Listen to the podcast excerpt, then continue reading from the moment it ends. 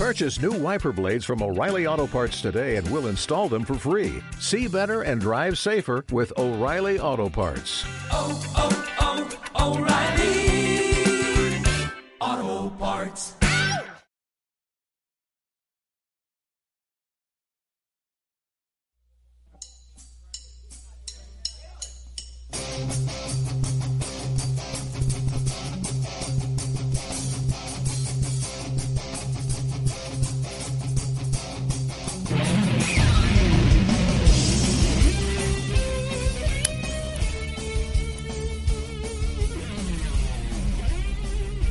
Obviamente no iba a haber otra forma de comenzar este radiomeada de este 11 de abril del 2020 que con esta canción que está sonando en el fondo que es de Joe Satriani, se llama Crushing Day. Y probablemente algunos de, de los que estén escuchando esto sepan de dónde eh, viene esta canción o de dónde se, se conoce mucho esta canción. Y, y esto tiene que ver mucho con, con lo que ocurrió el día de ayer por la noche. Yo creo que es la, la muerte que más me ha pegado en, en- de toda mi vida. He sufrido muertes de familiares eh, cercanos, pero increíblemente nunca una muerte me había afectado tanto como la de Gus Rodríguez. O sea, se los juro. Y ya, ya le había sufrido por la muerte de, otro, de otras personas o figuras públicas, como fue el caso de cuando falleció David Bowie, o cuando murió el mismo Satoru Iwata, que también fue un... Lo de Iwata también fue bastante repentino y sorpre- sorpresivo para, para todos. Pero lo de Gus Rodríguez eh, escala a, otro nivel mío porque como ustedes pudieron ya eh, ver y constatar, si es que ya tienen también algo de, de rato aquí siguiéndome, mi cercanía con, con Gus Rodríguez de alguna forma fue muy, muy cercana. O sea, realmente él y yo nunca nos cruzamos en persona. Nunca tuvimos una conversación tal cual. Llegamos a, intercambiar un par de tweets. Eso sí, tanto eh, con, con eh, Gus Rodríguez como con su hijo eh, Javier. Pero había como un vínculo muy, muy especial entre entre Gus y, yo, entre Gus Rodríguez y, y- y- yo. No sé por qué empezó el mame por ahí de 2014. Sí, sí, más o menos por ahí de 2014. De que yo me parecía a Gus Rodríguez. En ese tiempo yo el cabello lo traía un tanto largo y se me hacía como un afro medio extraño. Yo soy chino del cabello. Entonces, si yo me ponía una gorra, tal cual sí parecía como el hijo de el hijo perdido de Gus Rodríguez.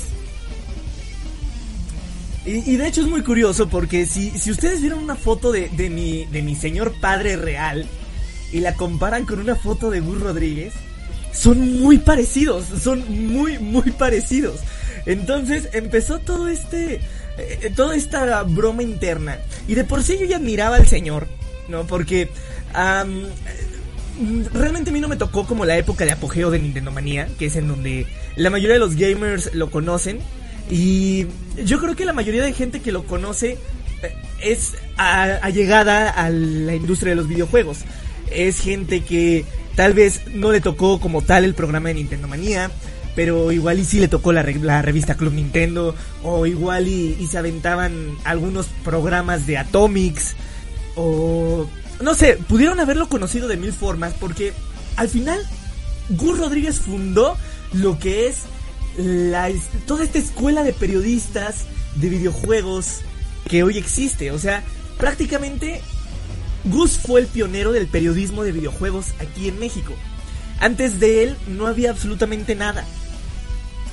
Y, y, y por eso pega tanto, ¿no? Y también uno, o yo, bueno, siendo fan de, Nintendo, eh, uno se va dando cuenta de- del trabajo que hizo este señor por, pues por la empresa, porque prácticamente él trae Nintendo a México. Ah, o, bueno, él hace la, la campaña de publicidad de, de Nintendo cuando entra aquí al país. Él era fan de Nintendo antes de que Seito, que es la compañía que aquí distribuía Nintendo por aquel entonces, hablara a la agencia de publicidad de Gus Rodríguez, porque hay que recordar que Gus era de profesión publicista. Esta agencia habla a... eh, Perdón, esta distribuidora Seito habla a la agencia de publicidad de Gus Rodríguez. Y ellos en ese entonces distribuían cámaras Canon y, le, preguntan a Gus y a Pepe Sierra, que no hay que restarle tampoco mérito a Pepe Sierra. Siempre he dicho que Gus Rodríguez es como... Pepe Sierra y Gus Rodríguez son como una especie de Steve Jobs y Steve Wozniak, obviamente marcando las distancias.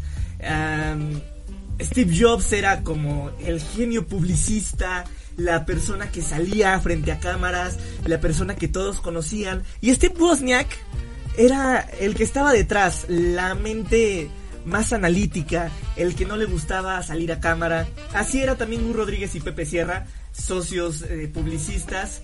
Trabajaron prácticamente toda su vida juntos y ambos fueron los responsables de que hicieran esta campaña de publicidad de, Nintendo por allá de los a finales de los años 80 y se encargaron de eso pues prácticamente hasta hace unos cuantos años que es cuando el Atamel entra aquí a a México y a Latinoamérica a hacer la distribución, pero de cualquier forma ellos todavía tenían lo que es la revista Club Nintendo, durante los años 90 tenían este programa en televisión azteca que fue Nintendo Manía, y de ahí salieron muchísimas este, personas, algunos se dedicaron todavía a la industria de los videojuegos como es Densho, una persona a la cual yo admiro también bastante, y por ahí está Maggie Heggie, um, Mark Thatcher, o sea, salieron un montón, un montón de personajes, salieron un montón de personajes de ahí.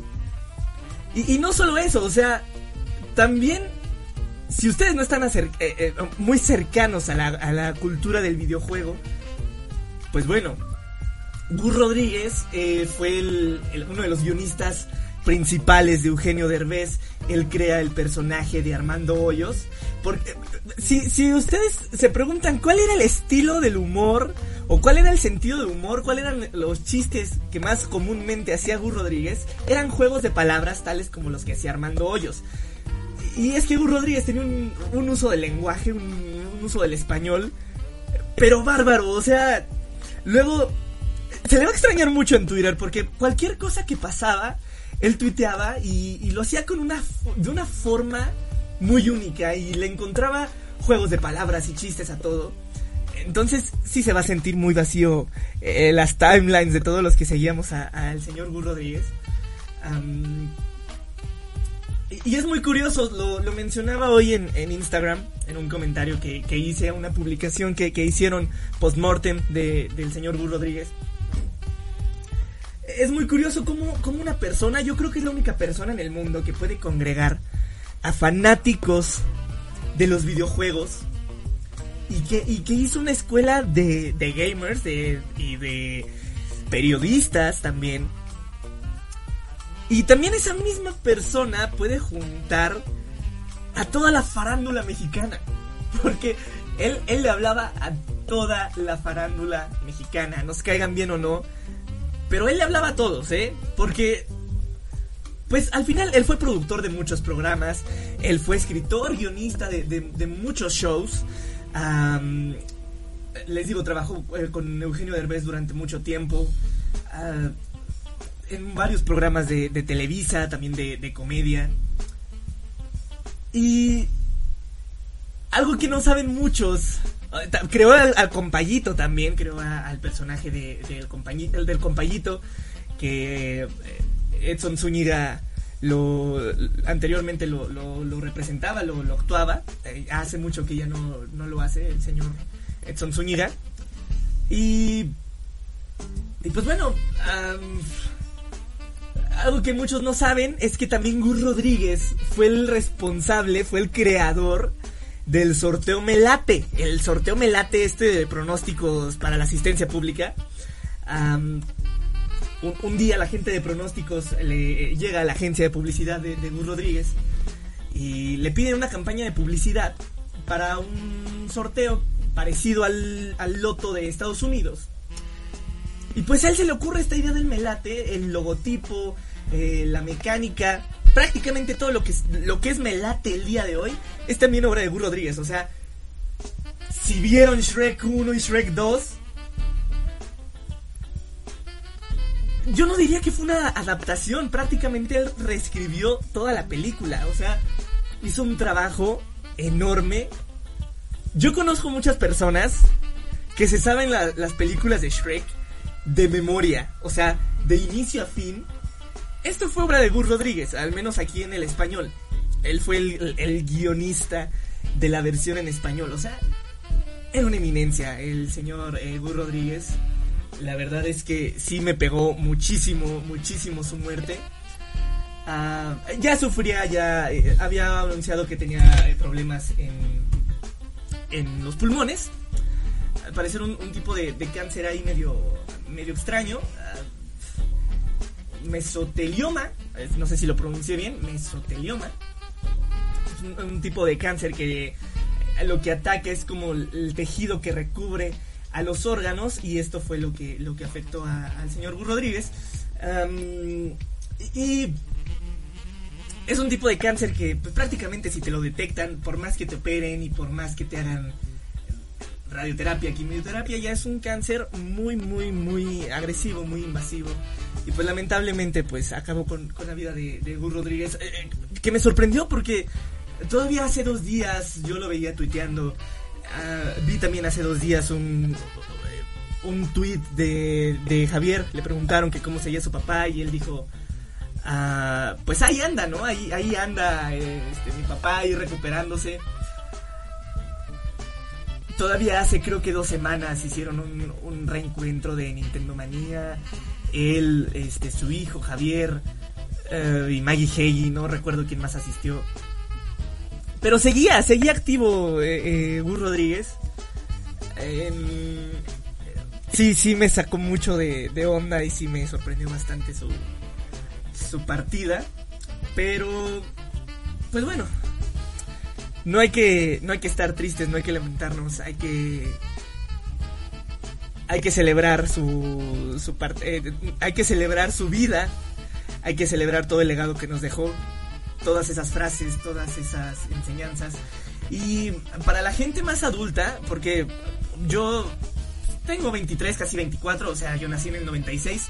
Nintendo Manía, si mal no recuerdo, empezó en el 95, eh, porque creo que empezó dos años después de que TV Azteca fue tomada por, por la familia Salinas, eh, Salinas Pliego, luego de que se privatizó Inmevisión.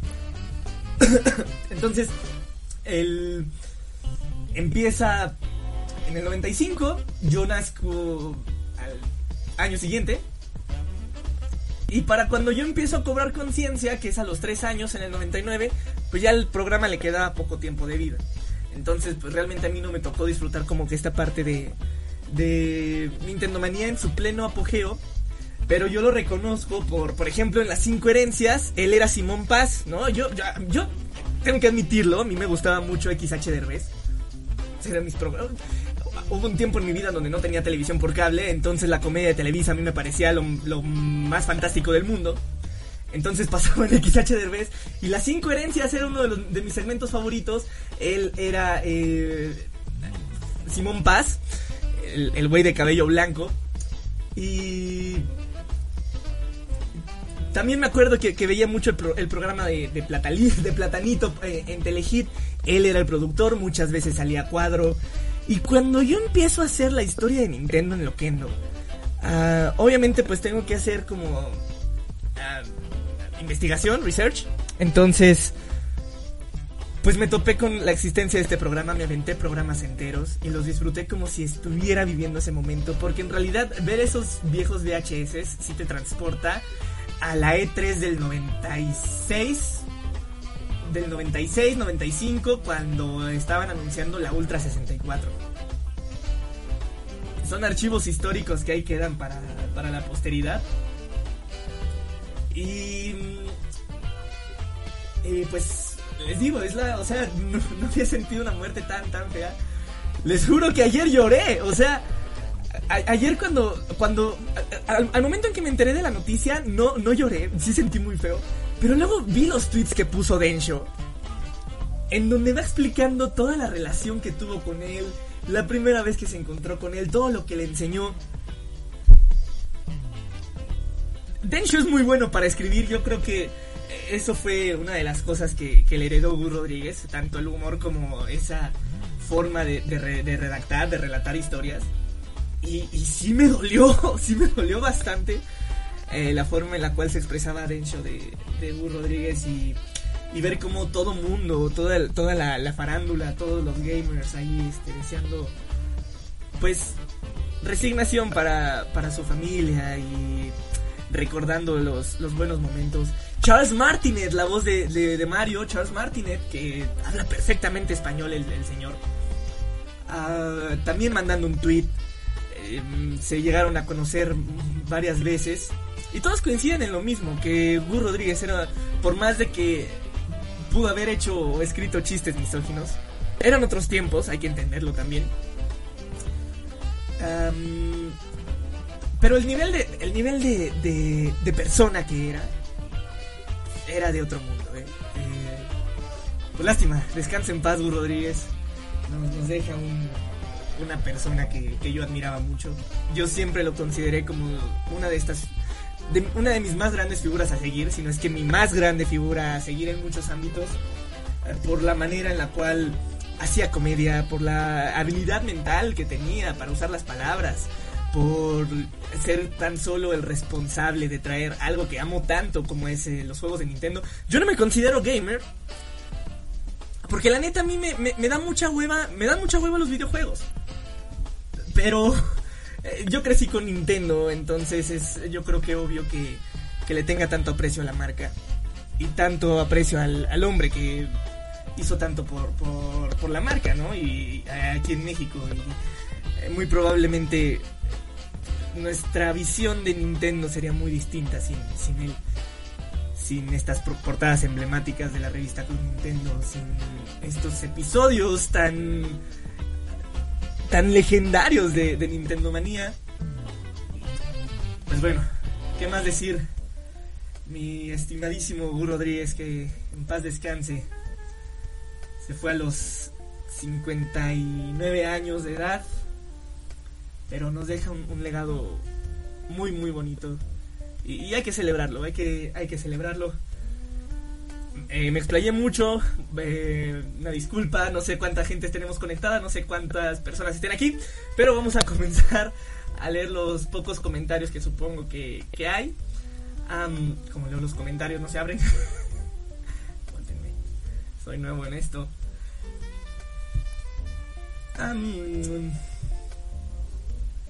Dios mío.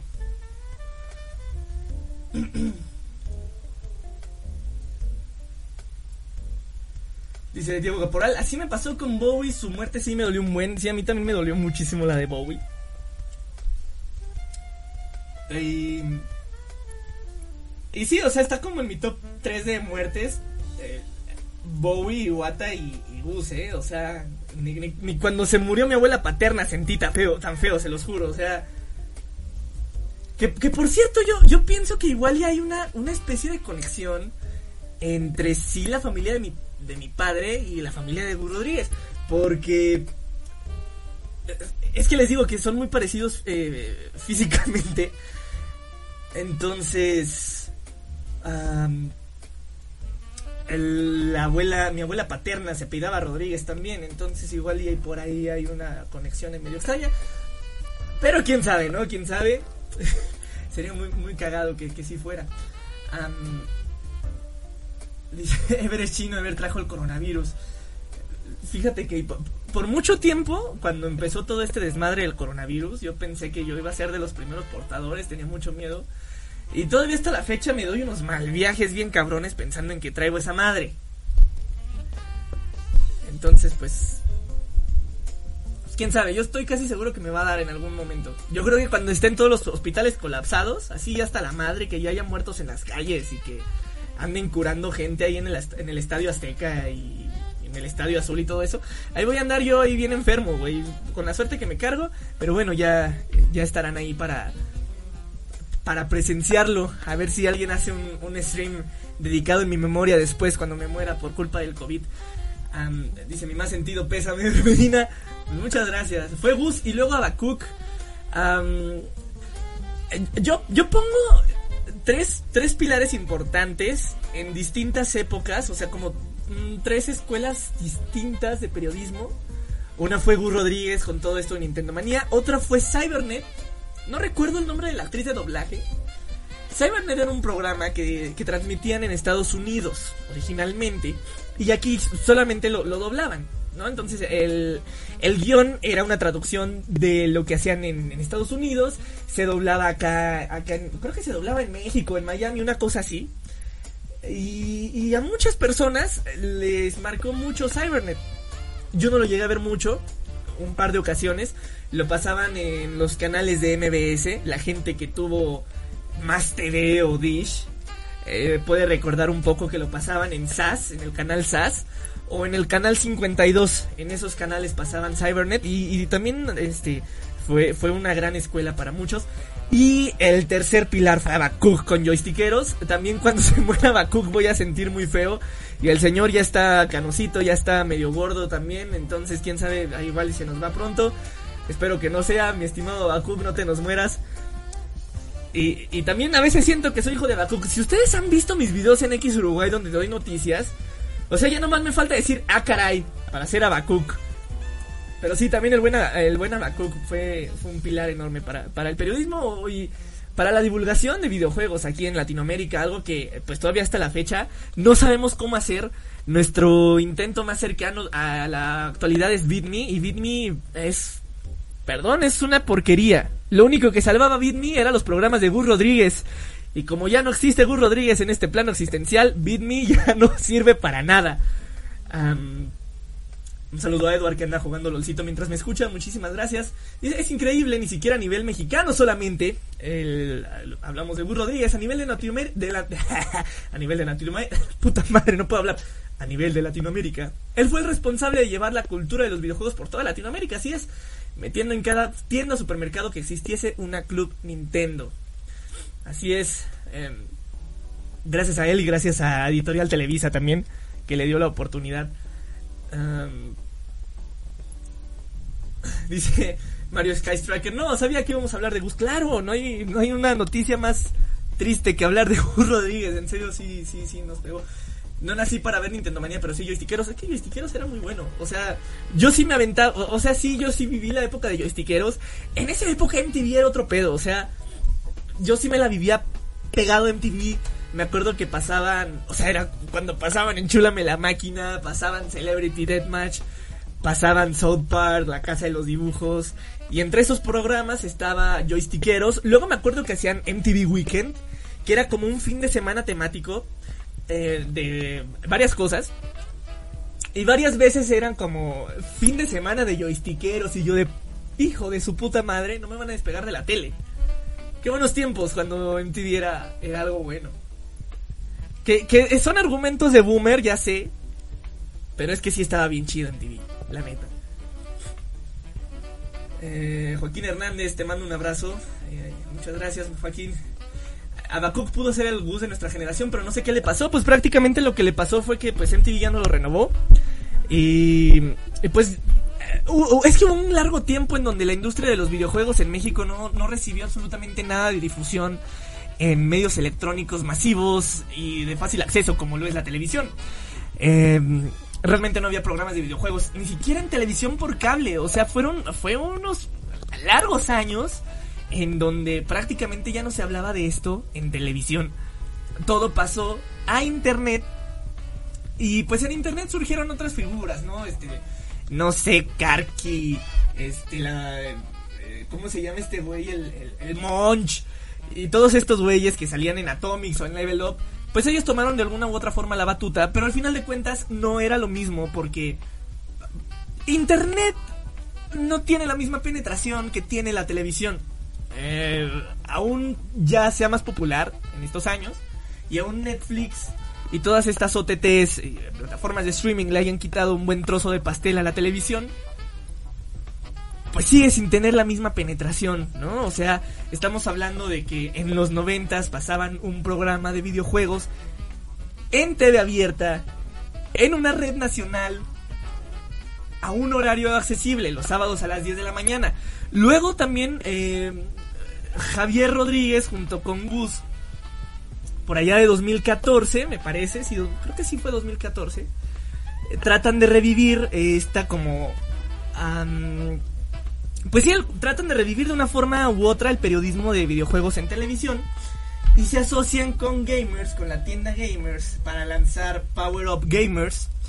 Eh, lo pasaban, mm, creo que, si mal no recuerdo, lo pasaban en Foro TV o en el o en el o en.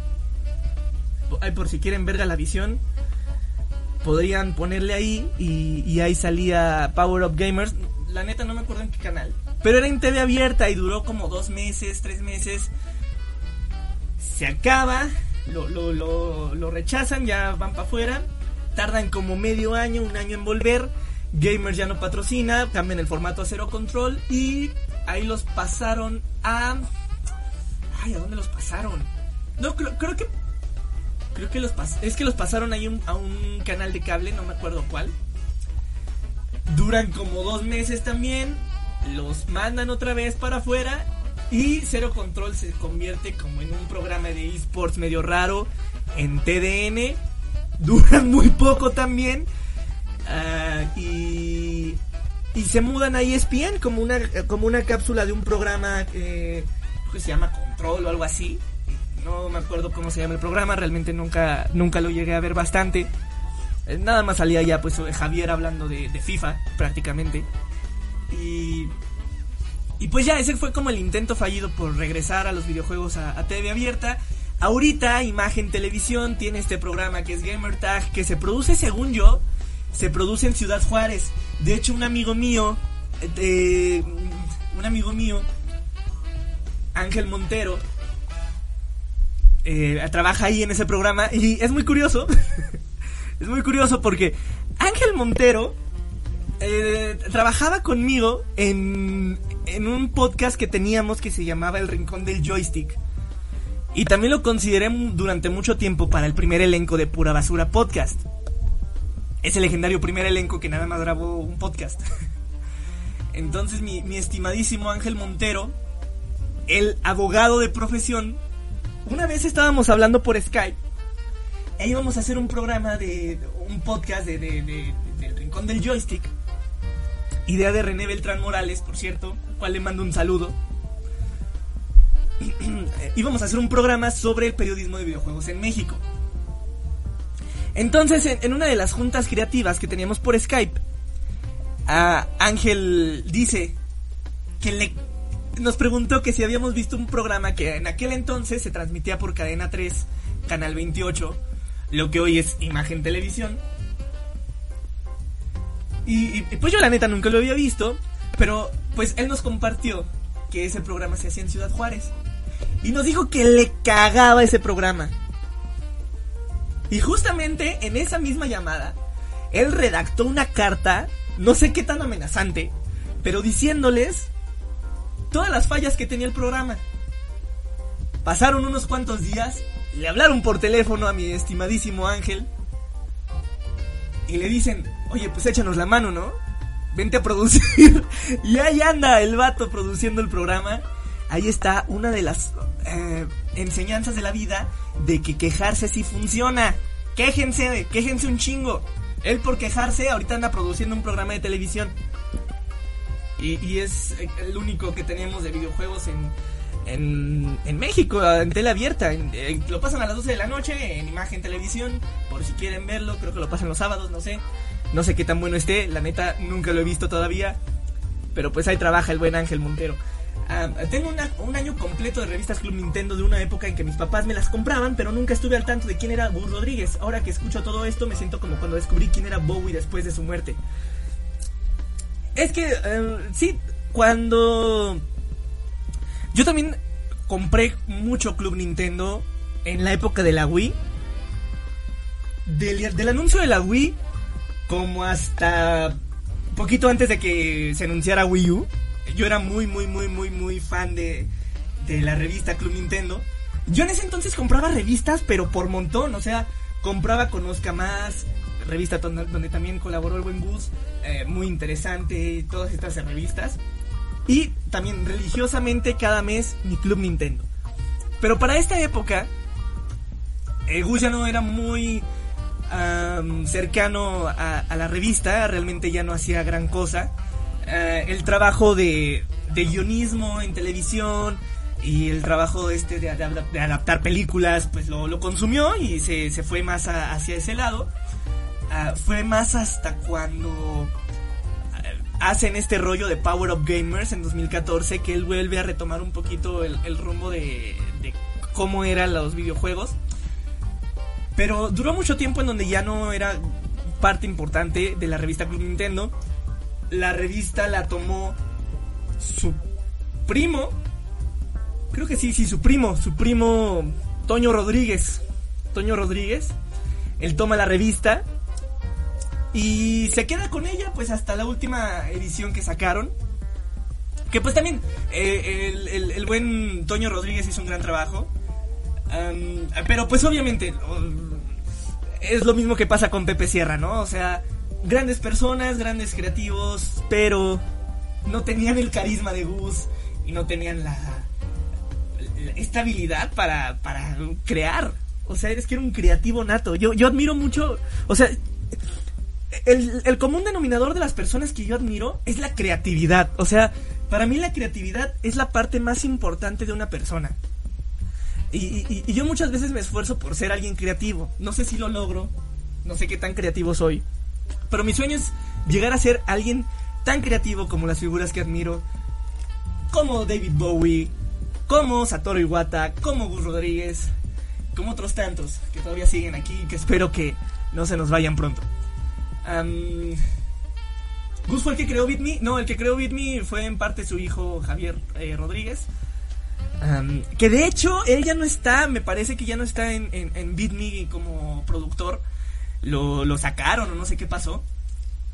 Ya, ya no está en, en BitMe y, pues bueno, desde que se salió, pues lo, lo poco bueno que tenía el canal ya lo fueron quitando. eh. Entonces pues ya se, va, se viene la decadencia del canal, si no es que el canal nació muerto. Les digo que lo único que valía la pena eran los programas de Gus Rodríguez. Había uno con, con Densho que tenía que era, era buenísimo.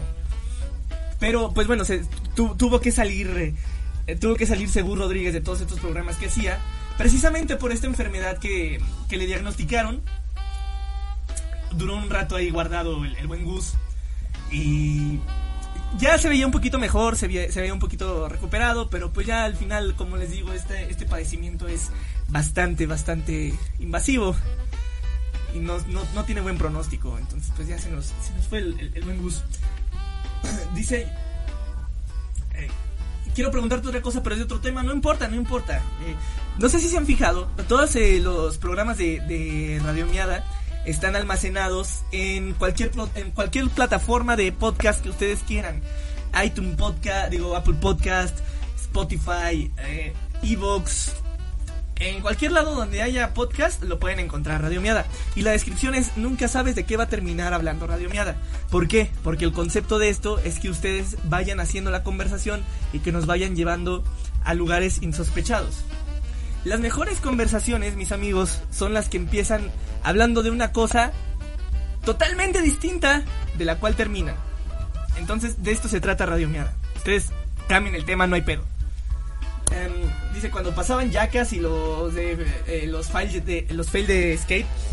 ¿Cómo se llama? ¿De S- Scar? Algo así. Sí, pero eh, fue en ese, eh, fue en ese entonces. Eh, MTV era muy muy bueno. Sí, Scar, exacto. Estaba medio densón ese programa.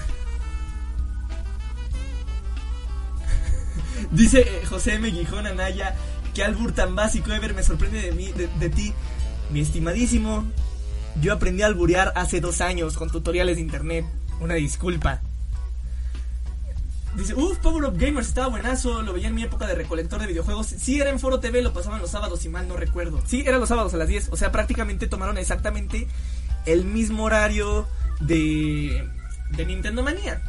Pero pues ya, para ese entonces, Internet ya era algo muy fuerte. Y obviamente no iba a pegar igual. Fue un buen, fue un buen intento. Por ahí hice con, con mi estimadísimo, querido, amado, adorado, Paul Caro. Una de las personas que más aprecio en la vida. Por ahí con Paul Caro hice un, un podcast, un video hablando del primer episodio de Power Up Gamers. Lo, lo analizamos. Y, y Rodríguez, no, no fue Gus, fue Javier, fue Javier el que nos dio como, como una retroalimentación, una respuesta ahí, que, que si habían visto el video, que les había gustado, no sé, bla, bla, bla. Mm, pero eh, eh, estaba bien, fue un buen intento, Power Up Gamers. Em, pequeño topic nostálgico, ¿viste el video de otro rollo donde los conductores incentivaban a cuidarse del COVID? Todos los promocionaban como el regreso al programa y en Twitter dijeron que no valía verga la idea. ¿Eh? A ver, ¿viste el video de otro rollo donde los conductores incentivaban a cuidarse del COVID? Todos lo promocionaron como el regreso al programa y en Twitter dijeron que no valía verga la idea. ¿Qué? No, no lo vi. Pásenlo, por favor. No me enteré de eso. Qué raro. Dice em, Leonardo Pilgrim Romero, la última Club Nintendo que compré fue la edición especial de Mario que venía con una tarjetita que se mueve. Ahí la tengo todavía. Yo la pendeja creí que era de las 3 de las 3DS y era uno de holograma. Es que sí parecía de las de 3DS, ¿eh? Ahí todavía tengo las, las tarjetitas.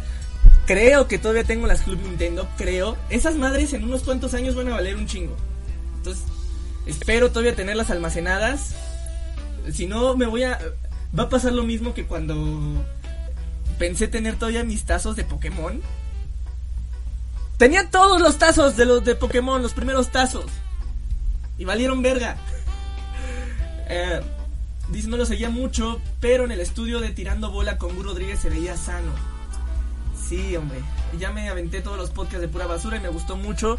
Muchas gracias. El próximo se sube en estos próximos días. Ya lo grabamos, eh, Lizoul y yo. Tardamos como tres horas en grabar el pod. Bueno, no, todos tardamos tres horas. O sea, hicimos tres días distintos, intentos fallidos de grabar, hasta que ya por fin pudimos grabar. Hicimos una grabación como de tres horas que ahora tengo que editar para quitarle todas las partes que no son. Pero va a quedar muy chido, va, a quedar muy, muy, muy, muy, muy chido. Am, a ver si hay más comentarios. No creo.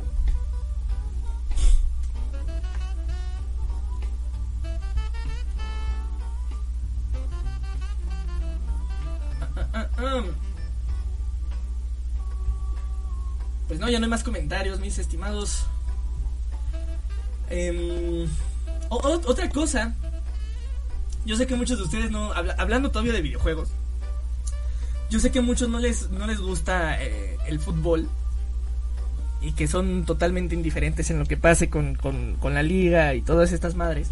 Pero pues ahorita con el coronavirus se suspendieron todas las ligas del mundo. Y aquí en México se les ocurrió hacer un torneo de FIFA. Y es la mejor cosa que nos pudo haber pasado en la vida. En serio, es muy divertido.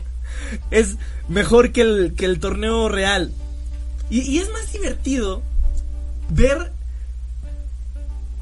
cómo gente boomer se, se, se, se decepciona porque esto existe. Es lo más divertido del mundo. En serio, como, ah, pues ya pensé que iba a ser algo real, pero ahí andan apretando botoncitos. No, a ver, no. Si no funcionan las cosas en el siglo XXI, señor. Pero es- está muy, muy, muy, muy cagado. Eh, ma- mañana juega mi león, por cierto. A ver cómo le va. Dice, o sea, literal se juntó el elenco del programa nada más para hacer campaña de quédate en casa, rompiendo a la Susana de paso y las notas amarillistas, las notas amarillistas eran de regreso a otro rollo después de años a la verga. Y pues hubo eh, Backlash, ese a que era solo un video medio X.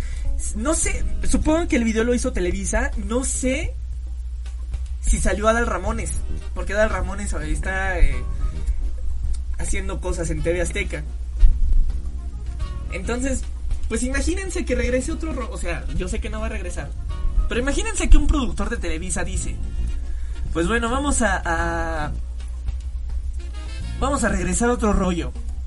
Pero vamos a traer al, elenco chido. O sea, no los últimos, porque no sé si se acuerden, pero como un, un año, dos años antes de que otro rollo terminara, cambiaron el elenco totalmente. O sea, creo que el único que se quedó fue Mauricio Castillo y Jordi Rosado. Y todos los demás los cambiaron. O sea, trajeron a gente que, que la neta ni me acuerdo de sus nombres. Nada más me acuerdo que uno era compañero o era muy, muy amigo, era compadre de, de Lalo España.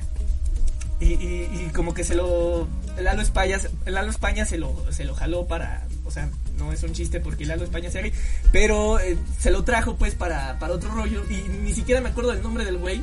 Pero ahí andaba el vato. Tamara Vargas creo que ahí andaba también.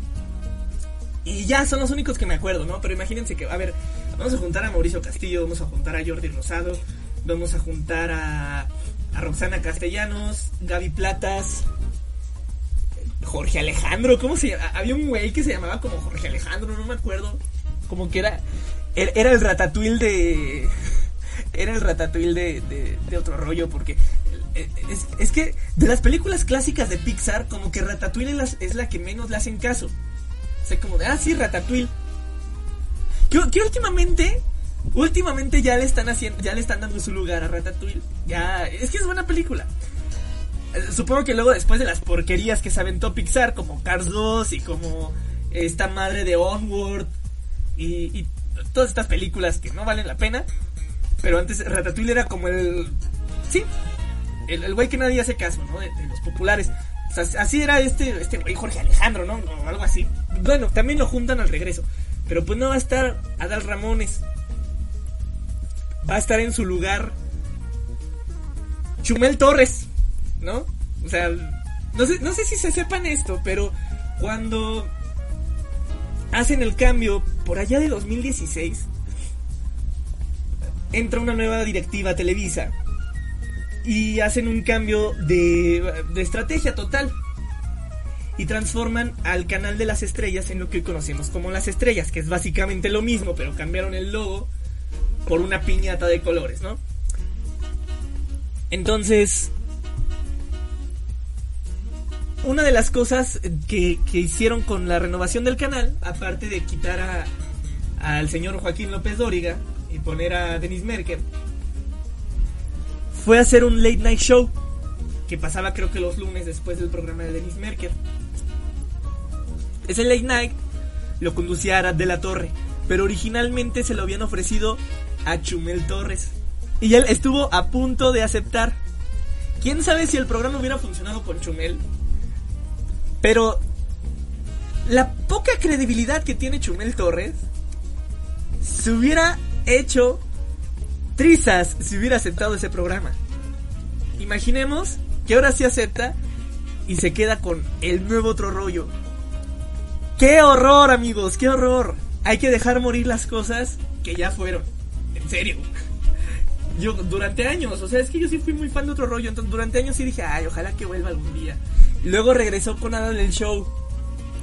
Y después de ver el primer monólogo y ver que no estaba Rudy, dije, no, creo que hay que dejar morir a lo que ya tiene que morir.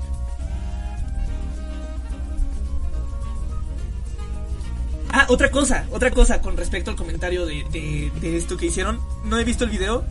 Si me lo pueden compartir, por favor, para, para verlo. Este.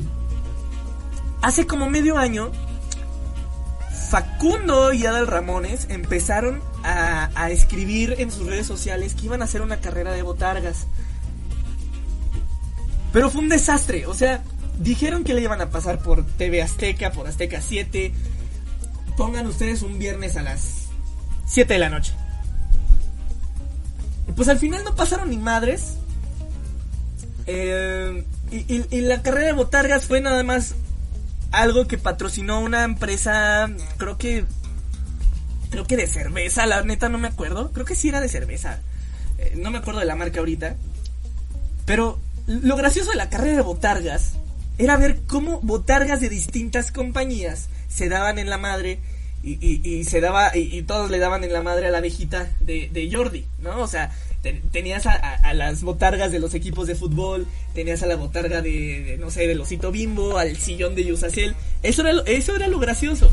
Y aquí pues tenían que una botarga de, de un, de, un cilantro y de una de un jitomate. O sea, eso- esas mamadas que, o sea, neta chinguen a su puto padre, güey. Me, me, me emputan. Am, dice, güey, mi tía es fan de, tus de tu podcast desde el episodio del viajero del tiempo en un concierto de parchizo menudo. Es- esa es mi pura basura eh, de los que yo he hecho solo, favorito, en serio. Es que esa noticia es. Esa noticia fue oro puro. Cuando me encontré con esa noticia dije: Tengo que revivir pura basura podcast, en serio. Y probablemente este concepto de, de leer noticias sin importancia vuelva pronto. No a pura basura podcast, pero a, a otro, a otro concepto. Me estoy esperando porque ahorita pura noticia del coronavirus, neta. No hay nada más de qué hablar. Y si hay otra cosa de qué hablar es de muertes lamentables como las de Burro Rodríguez. Entonces, pues, ahorita no hay noticias divertidas. Las noticias divertidas que tenemos son de otra forma de vista tragedias. Por ahí me encontré una noticia en, en Facebook que decía que estaba circulando una cadena de WhatsApp en Guadalajara. Pepe, si estás viendo esto, dime si esto es verdad o no. Pero estaba circulando una cadena de WhatsApp ahí en- entre la gente de Guadalajara que decían que para acabar con el coronavirus todos tenían que aventar cloro a sus retretes al mismo tiempo a las 12 de la tarde el sábado. o sea, luego se le ocurre cada cosa a la gente, en serio, yo no entiendo. Y son estas, son estas cosas, todo lo gracioso que está pasando en el mundo tiene que ver con el coronavirus, ¿no? Entonces, también como estas antenas que están quemando, las antenas 5G. No mames, o sea, estamos hechos un desmadre ahorita. Me voy, a, esperar un poquito a que se pase este desvergue, esperemos que se pase. O, que ya no estemos tan centrados en este tema, que ya estemos como que, no sé, pero... Pero a ver qué pasa, es que esto de Parchís sí marcó mi vida. Ay, con, con me trae. Parchís me trae malos recuerdos, amigos. Me hacen acordar de una persona que. Bueno, ya. Este. Rosa Díaz o Billie Eilish. Uf. Verga, qué, qué, qué, qué, difícil. Em, Rosa Díaz. Porque no existe.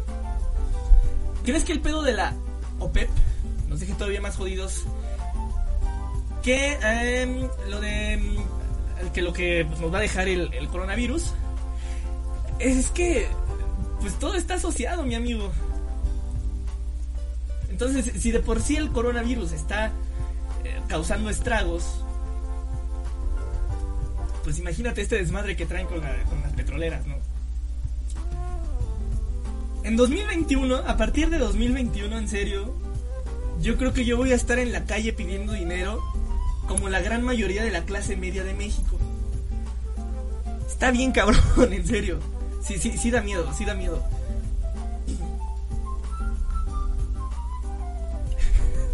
Erin o Billy, Eri, Erin. Es que está, bueno, ya, no sé, Erin. Quiero ver a mis Chivas eSports. el, no, el, el partido de, de Chivas contra Juárez es el mejor partido que he visto en mi vida, en serio. Partidazo que se aventaron, 5 a 5 quedaron. Muy, muy bueno. muy- es, es que en serio sí. Yo creo que por, el formato que tiene FIFA. Aparte que yo, o sea, siendo sincero, a mí me gusta mucho FIFA. O sea, a mí me gusta mucho el juego. Entonces yo no tengo problema en verlo. Aparte, también me gusta el fútbol, entonces. por mí no hay pedo. Y es muy gracioso, es, es muy gracioso y en serio ese, ese partido de Chivas contra Juárez. Partidazo, el mejor que ha habido hasta ahorita. Les digo, quedaron 5 a 5. Chivas empató de último minuto a Juárez. Un Juárez que parecía que, que iba a llevarse todo. No, no, no, no, no, no, no. Partidazo, partidazo. ¿Qué opinas del Santos Laguna? Eh, tuvieron su época muy buena, tuvieron su época muy, muy buena cuando estaba. eh, ay, que se me fue el nombre. Es que estuvo en Cruz Azul hace un par de torneos. Caixinha, con Caixinha hicieron cosas muy buenas. Em, y también fue un equipo de época, de estos que luego salen, ¿no? El Pachuca de Lojitos Mesa, el León de Gustavo Matosas, eh, etcétera, etcétera, etcétera. Yo creo que, que- el Santos de Caixinha también tuvo, tuvo lo suyo, tuvo un buen momento. Eh, la cuarentena es buena excusa para hablarle a tu ex. eh, mm, a, a la mía no. A la de ustedes, quién sabe. Güey, hubo una competencia tipo Fórmula 1, pero con canicas llamada Márbula 1. Está muy elaborado y bonito. con puntos, varios circuitos, equipos y así. Yo creo que esto también va a traer una revolución en nuestra forma de entretenernos. Eh, van a surgir eh, deportes importantes.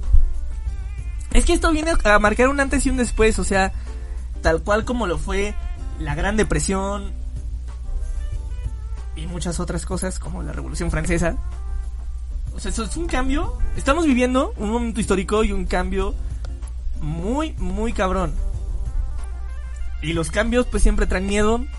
Y los cambios siempre dejan a gente atrás. ¿Quién sabe qué vaya a pasar con nosotros? ¿Qué habría pasado si Ever hubiera trabajado en una network como Irreverente B? Te voy a, te voy a decir algo. Mi sueño de niño, bueno, no de niño, sino como de puberto, era trabajar en Irreverente B. O sea, hay una serie en Irreverente B que se llamaba Trabajando. Que hagan de cuenta que era como un The Office Mexa. En donde pues salía Yayo Gutiérrez y salía Morfo y salía... ¿Quién más estaba ahí? El Negas. Muchas, mu muchas personalidades. Luego, como Irreverente B era de televisión azteca, pues luego se traían a artistas de azteca. El primer episodio de Trabajando sale Pedro Sola y es una obra maestra. Y es en el tiempo en donde Pedro Sola todavía no era tan conocido por nosotros los millennials. Pero, es una joya de serie trabajando, ¿eh? Y, y, luego yo veía así como esos episodios y yo decía, ay, qué chido sería trabajar en un lugar así. Voy a echarle ganas a mi canal de YouTube para estar con ellos un día. Pues mírenme, aquí sigo. Jesús Alejandro, no, no era Jesús Alejandro. Eh, pues el video era más casualón, todos en garras y con celular. Aunque lo curioso es que sí estaban reunidos los chidos del elenco, no solo un par. Ah, entonces me imagino que no fue como cosa de, otro rollo. Digo, de Televisa. No lo he visto, te digo, lo, lo voy a, ver. Pero, pues qué mala onda, ¿eh? Qué, qué, mala estrategia de publicidad tuvieron. ¿Qué se siente medir un 80? Um, es difícil cuando te subes a camiones que no tienen el suficiente espacio entre asientos. Porque luego es, muy incómodo. Cuando te toca ir en la llanta, es incomodísimo.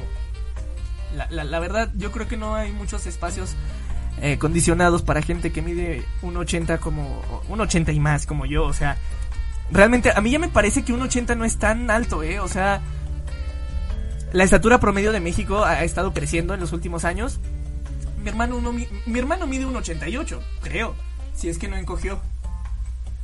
Pero un 88, un 86, algo así. Y conozco gente que mide 1.90 y si te quedas como que pedo, ¿no? Y ya uno con 1.80 ya se siente chaparrito. Pero luego ves a gente que mide 1.76 y dices, estos güeyes que no. Um, no es cierto, un saludo a todos los midgets. Eh, Ratatouille, las mamadas de Pixar en la década pasada. Sí, tal cual, Ratatouille es una obra maestra. Opinión del Estado mexicano, ¿sigues algún podcast de la escena? Llámese Leyendas Legendarias, Lora Feliz, La Cotorrisa, El Super Show, está genial, etcétera. No, su no sigo nada, no sigo absolutamente nada. Este, es que no escucho podcast. Soy muy, flojo, soy muy para seguir cosas. O sea, les juro que haber visto The Office completo y ahorita, y ahorita que me estoy echando Brooklyn Nine-Nine, es un, es un milagro. En serio, es un milagro que le esté teniendo con, este, constancia. Que esté siguiendo estas series. Eh, entonces sí, nunca he sido como que muy fan de seguir cosas. Y soy muy flojo para... Irónicamente soy muy flojo para, para seguir podcast. Pero, de la mi opinión del stand-up mexicano, ha mejorado al, paso del tiempo. Yo creo que todavía hace un par de años estaba en pañales. Pero ahorita ya... Ya está madurando un poquito más. Y... Yo, obviamente, o sea, Estados Unidos nos lleva como 60 años de ventaja en stand-up. Si es la, la figura que tú quieres seguir, ¿no? Estados Unidos o, o, o, Reino Unido. Y pues obviamente las distancias son enormes. Si comparas tú a, a, alguien que hace stand-up de, Estados Unidos, um, llámese un Louis C.K. o no sé, quien tú me digas, con un Carlos Vallarta, ¿no? O sea, sí hay una enorme diferencia. Que he de decir que he, visto especiales de Ricardo Farrell y de Carlos Vallarta y me han agradado no, no han sido como que no mames las eminencias de la comedia. Pero me han agradado. Yo creo que va a llegar un punto en donde. Les digo, esto apenas está eh, naciendo, está empezando a madurar poco a poco. Va a llegar un momento en donde se ponga muy chido esto. El Chumel está cagado a veces, pero su estilo es muy, muy distinto. Suena cliché. Pero encajaría mucho mejor el wherever. Probablemente. Probablemente.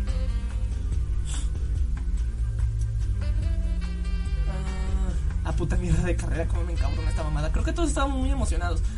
Am, Michelov, gracias por el nombre. Chinga todo tu puto padre de Sonora en la abejita de otro rollo. Totalmente. Eh, Vaya, voy retomando el tema de esports. ¿Has visto las narraciones de Ibai? Normalmente lo hace con deportes regulares en España, pero en esta contingencia ha tocado precisamente el FIFA y otras cosas random. Es como si el Pedro Bermúdez le entrara al shitpost.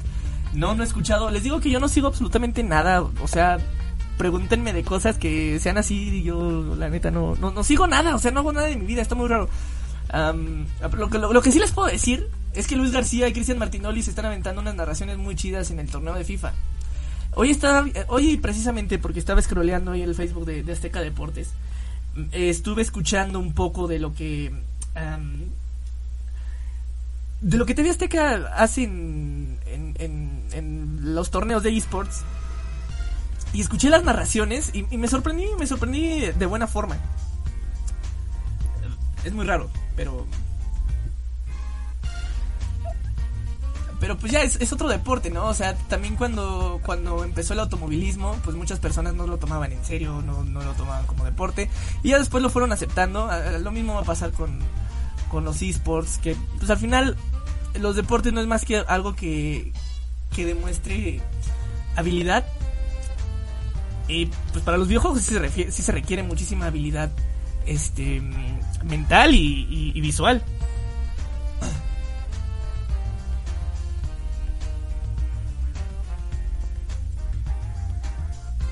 Ah.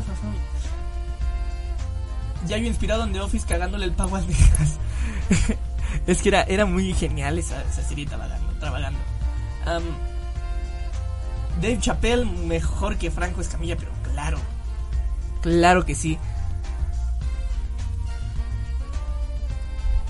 Bueno, pues eh, dice el automovilismo es deporte, ¿por qué? Pues porque al final también requieres habilidad para esto, o sea, requieres una habilidad eh, espacio sensorial. Eh, ¿Cómo era? Era inteligencia espacial. Bueno, requieres habilidad. Al final algo que algo competitivo para lo cual requieres habilidad, pues es algo que que puede ser considerado como deporte.